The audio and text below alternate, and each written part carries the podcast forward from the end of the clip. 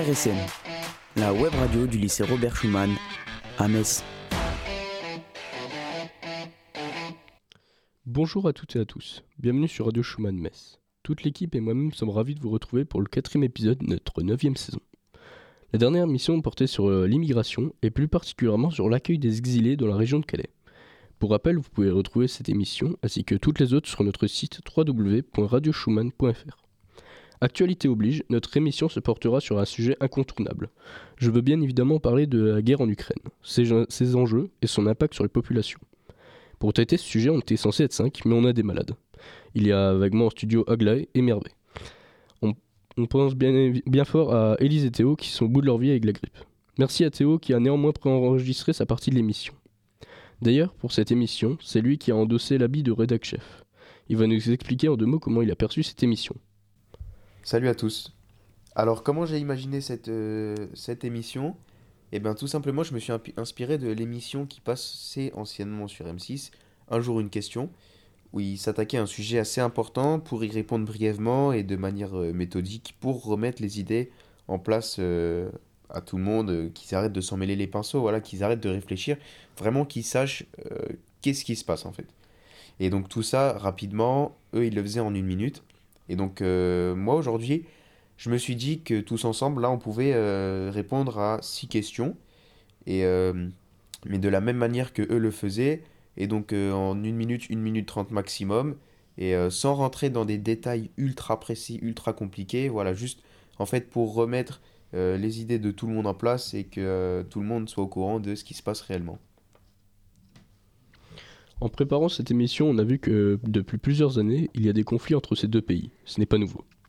Pourtant, en février de cette année, les choses se sont sérieusement dégradées avec l'invasion pure et simple de l'Ukraine par l'armée russe. De nombreuses personnes ont dû fuir leur pays pour s'installer plus à l'ouest, notamment comme en Pologne ou dans les pays baltes. Pour cette émission, nous, allons essayer de vous faire comprendre le pourquoi du comment de cette guerre. Aujourd'hui, c'est Aglaé à la technique et au micro pour remplacer Elise. Allez Aglaé, générique.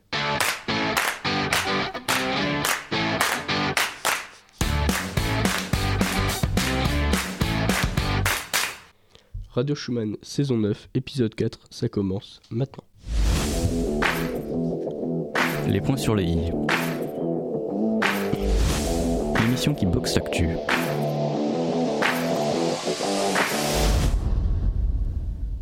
On va démarrer avec Aglaé, mais juste avant de donner la parole, un petit magnéto. J'ai pris la décision d'une opération militaire à ceux qui tenteraient d'interférer avec nous et plus encore de menacer notre pays, notre peuple. Ils doivent savoir que la réponse de la Russie sera immédiate et conduira à des conséquences que vous n'avez encore jamais connues. J'imagine que vous avez tous reconnu dans cet extrait la voix de Vladimir Poutine. Alors, Aglaé, ça fait, cela fait un mois que le conflit a, démarré en Ukraine. Peux-tu nous faire un récap de ce qui s'est passé? Alors, euh, entre l'Ukraine et la Russie, il y a eu un combat qui paraît long, compliqué, et euh, ça fait déjà euh, plus d'un mois. Donc, pour remettre les choses au clair de ce qui s'est passé, Vladimir Poutine, le méchant de l'histoire, a déjà menacé l'Ukraine par le passé, mais cette fois-ci, il a eu l'envie d'accélérer à sa manière de faire et donc de décider d'envahir l'Ukraine. Ce qu'on peut retenir de ce premier mois, c'est euh, que Poutine ment à sa population sur ses actions en euh, censurant les médias et les réseaux sociaux et en disant tout de, que tout est de la faute de l'Ukraine. A l'inverse, l'Ukraine se prépare à une guerre longue et sanglante et organise sa résistance. Le président euh, ukrainien Volodymyr Zelensky, un ancien acteur de la série à succès Serviteur du peuple, se montre proche de sa population et s'affiche sur les réseaux sociaux en, mettant en étant sur le terrain. D'un point de vue militaire, de nombreuses euh, offensives euh, ont, eu, euh, ont eu lieu dans le Donbass, à l'est du pays, sur les rives de la mer d'Azov et au, sud et autour de la capitale ukrainienne Kiev, dans le centre du pays. Mais attention, Poutine se rapproche de la frontière avec l'OTAN et et s'il s'attaque à l'OTAN, à ce moment, on entrera dans une guerre, dans une réelle guerre mondiale que l'on veut évidemment éviter. Merci Agley. L'extrait que vous allez maintenant entendre est tiré de l'émission Dessous des cartes. Et on va voir que l'histoire qui lie la Russie à l'Ukraine remonte très loin. L'Ukraine a même été surnommée le berceau de la Russie. Explication de cet extrait. Alors maintenant, on va remonter dans le temps, on va remonter au milieu du 8e siècle, date à laquelle le russe, ou État de Kiev, est fondé par des vikings, les Varegs. Vladimir le Grand se convertit au christianisme en 988. La Sainte Russie est née. Merveille, je me tourne vers toi. Peux-tu nous parler des causes les plus anciennes de, euh, ce conflit? L'offensive militaire russe a été lancée le 24 février en Ukraine, mais le conflit existait déjà entre ces deux pays il y a huit ans. Autrefois, la Russie et l'Ukraine étaient liées. À partir du XVIIIe siècle, l'Empire russe détenait déjà la quasi-totalité de l'Ukraine.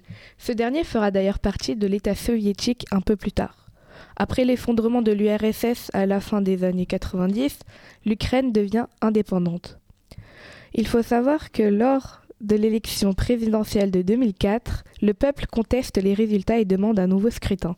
Des milliers d'Ukrainiens descendent dans les rues et manifestent pour davantage de démocratie. On appelle cet événement la Révolution orange. La Cour suprême rejette par la, rejette par la suite le résultat de l'élection pour suspicion de fraude électorale. Une nouvelle élection a donc lieu scindant le pays en deux. L'Ukraine se rapproche alors peu à peu de l'Europe, ce qui inquiète fortement Moscou. Entre 2004 et 2007, l'Europe s'étend en Europe de l'Est. Avant de maintenir pression sur l'Ukraine, la Russie augmente le prix du gaz, ce qui affaiblit fortement l'Ukraine. Néanmoins, l'Ukraine essaie de maintenir une bonne entente avec ses deux pays et ses deux voisins. Depuis 2004 euh, et 2009, il existe une rivalité économique entre la Russie et l'Union européenne qui veulent chacune s'associer avec l'Ukraine, dont les ressources en matières premières et en énergie sont importantes. Ainsi, les causes de son conflit sont anciennes coup de gueule et coup de sang. Les points sur les i. L'émission qui met les news KO. Avant de redonner la parole à Aglaé, on va se faire un petit, on va se faire à nouveau un petit magnéto. Quand on a cherché à comprendre d'où venaient les tensions entre la Russie et l'Ukraine, on est tombé sur une vidéo de Courrier International très bien faite, extraite de la série Cartes sur table. En voici un petit bout. Dans la région du Donbass, à l'est de l'Ukraine, la tension est montée d'un cran ces derniers mois. Depuis le début de l'année 2021, la Russie masse ses troupes à la frontière et plus de 50 soldats ukrainiens sont morts aux abords de la ligne de front. C'est la plus grande escalade de violence dans la région depuis 2018. Après plusieurs semaines d'intimidation qui ont alerté la communauté internationale, la tension semble retomber. Le 22 avril, la Russie a annoncé qu'elle allait retirer une partie de ses soldats placés le long de la frontière ukrainienne et dans le Donbass. Ils étaient plus de 100 000 selon les estimations de l'Union européenne. Mais les tirs continuent le long de la ligne de front, et beaucoup craignent que l'accalmie ne soit que de courte durée. Mais alors, d'où viennent les tensions entre la Russie et l'Ukraine? C'est ce qu'on va voir dans ce nouvel épisode de Carte sur table. Aglaé, je reviens vers toi. Peux-tu nous dire ce qui a fait accélérer les choses en 2022 alors, euh, en fait, il faut remonter à 2013 pour comprendre le développement récent des tensions entre les deux pays. Cette année-là, l'Ukraine est courtisée à la fois par l'Europe et par la Russie et, doit se positionner. Le président Yanukovych, élu trois ans plus tôt, accepte un, un rapprochement avec la Russie. Cette décision révolte les Ukrainiens europhiles. Dix ans après la révolution orange dont Mervé vient de parler, les, Ukrainiens descendent à nouveau massivement dans les rues pour manifester, notamment sur une, sur une place de Kiev devenue célèbre, la place Maïdan. Cette révolte pousse le président russophile Yanukovych à fuir le pays et il est remplacé par Petro Poroshenko, le plus proche des valeurs européennes. Cet épisode ne sera jamais accepté dans les régions pro-russes du Donbass et de Crimée, ni en Russie, ce qui pousse la Russie à annexer la Crimée en 2014 et les séparatistes de la région du Donbass à proclamer des république autonome. Cette guerre dans le Donbass durait depuis huit ans, quand les choses ont clairement pris un tour bien plus menaçant début 2021. La Russie a massé des troupes à la frontière ukrainienne, 100 000 hommes tout de même. Puis en avril de l'année dernière, la Russie a fait genre qu'elle retirait ses soldats, mais on connaît la fin de l'histoire. Moins d'un an plus tard, au mépris de toutes les règles du droit international, Vladimir Poutine décide d'envahir l'Ukraine avec comme objectif numéro un de renverser le pouvoir en place, en, particulier, le président Vladimir Zelensky élu en 2019.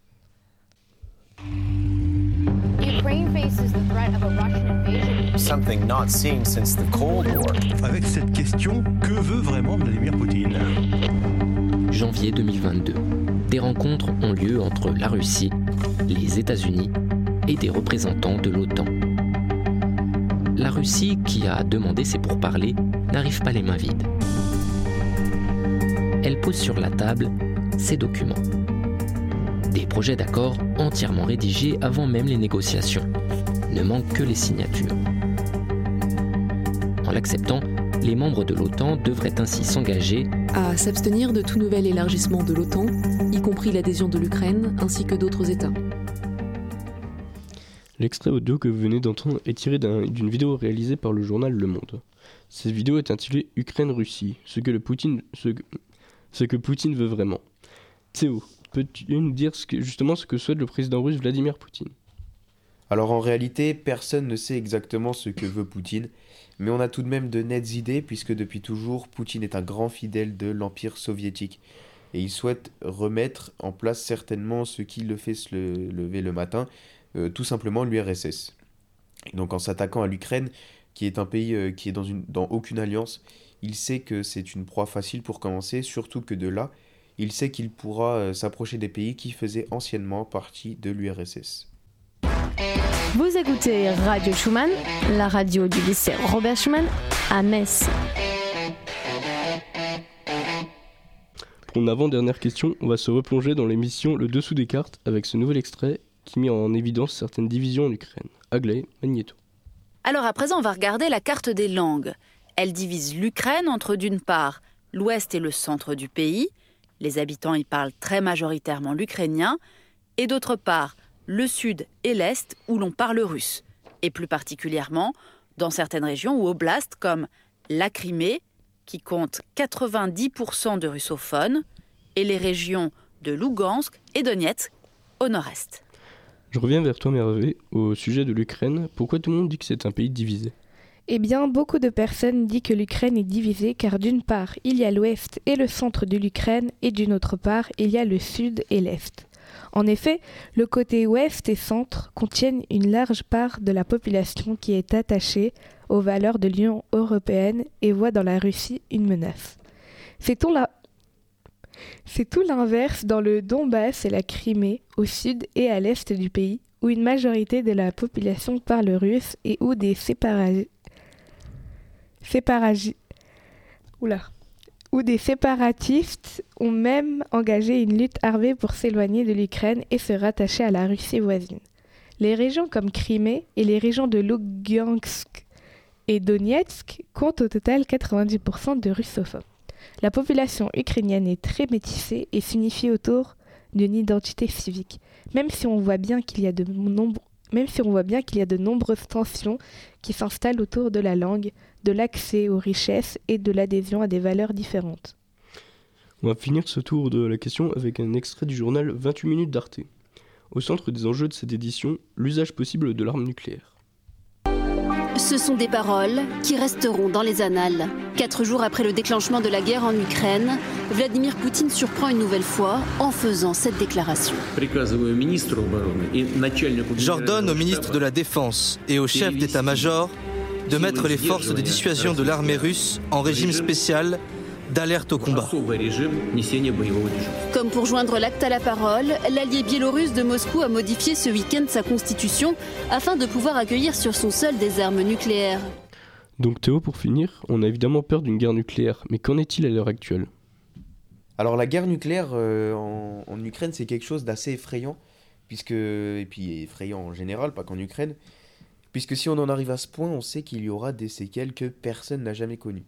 Mais encore une fois, quand on parle de Troisième Guerre mondiale et surtout de guerre nucléaire, on est plutôt sur euh, des, prédictions, puisqu'aucun chef d'État n'a encore pris la parole disant je vais faire la Troisième Guerre mondiale. Et à ce moment, ça serait vraiment inquiétant. Et alors, pour faire court, euh, non, il n'y aura pas de guerre nucléaire. Et maintenant, essayons de voir rapidement les choses et remettre tout dans l'ordre. Tout d'abord, il faut savoir que l'armement russe ne se compose pas que de la bombe la plus dévastatrice à savoir la bombe Satan 2, que l'on voit à mon avis trop en ce moment sur les réseaux euh, en train d'être déplacés euh, et tout. Pour moi c'est un peu trop, car en effet leur armement est principalement composé de missiles dits balistiques, qui sont beaucoup, mais alors beaucoup moins puissants. Mais comme nous sommes en 2022 et plus en 1945, si un missile russe est envoyé, nous avons de quoi le détruire avant même qu'il touche sa cible. À ce moment, une riposte automatique sera envoyée et pour rappel, si la France est attaquée par la Russie, elle ne va pas riposter seule, car en effet, l'Union européenne, c'est 27 pays. En rajoutant les USA qui fait partie de l'OTAN, il y aura alors euh, un échange de frappes nucléaires qui ne fera qu'augmenter jusqu'à ce qu'on arrive à nos plus gros joujoux qui sont d'une telle puissance euh, que personne, vraiment personne ne souhaite les voir. Euh, parce qu'après leur utilisation, on s'approcherait d'une ère légèrement apocalyptique. Or l'homme, même le plus fou des hommes, souhaite régner sur le monde et pas le détruire. C'est pour ces raisons que la guerre nucléaire n'aura pas lieu et que les bombes nucléaires ne serviront qu'à dissuader, comme on le voit en ce moment euh, sur les réseaux, la bombe Satan 2 qui est certainement euh, en train d'être déplacée, voilà, mais juste pour dissuader. Et les gens s'inquiètent un peu trop à mon goût. Et donc dans le pire des cas, elle, mais vraiment dans le pire des cas, elle pourrait être utilisée contre un pays, mais qui n'en possède pas en retour. Et encore, il vaut mieux qu'il n'ait pas d'alliés aussi. Et euh, donc voilà pourquoi il n'y aura pas de, guerre, de guerre nucléaire, ou alors ça serait vraiment absurde. Notre émission est maintenant terminée. On vous remercie de nous avoir écoutés et de vous intéresser au sujet qu'on vous propose. Vous pouvez retrouver toutes nos émissions sur le site radioschumann.fr et vous pouvez aussi nous retrouver sur les réseaux sociaux. A noter également les liens sur l'ensemble des extraits audio que nous avons diffusés sont disponibles sur la page de l'émission. Moi c'est Noah, j'étais accompagné aujourd'hui de Mervé et Aglaé à la technique. Merci vous. Bonne journée et à bientôt sur RSM.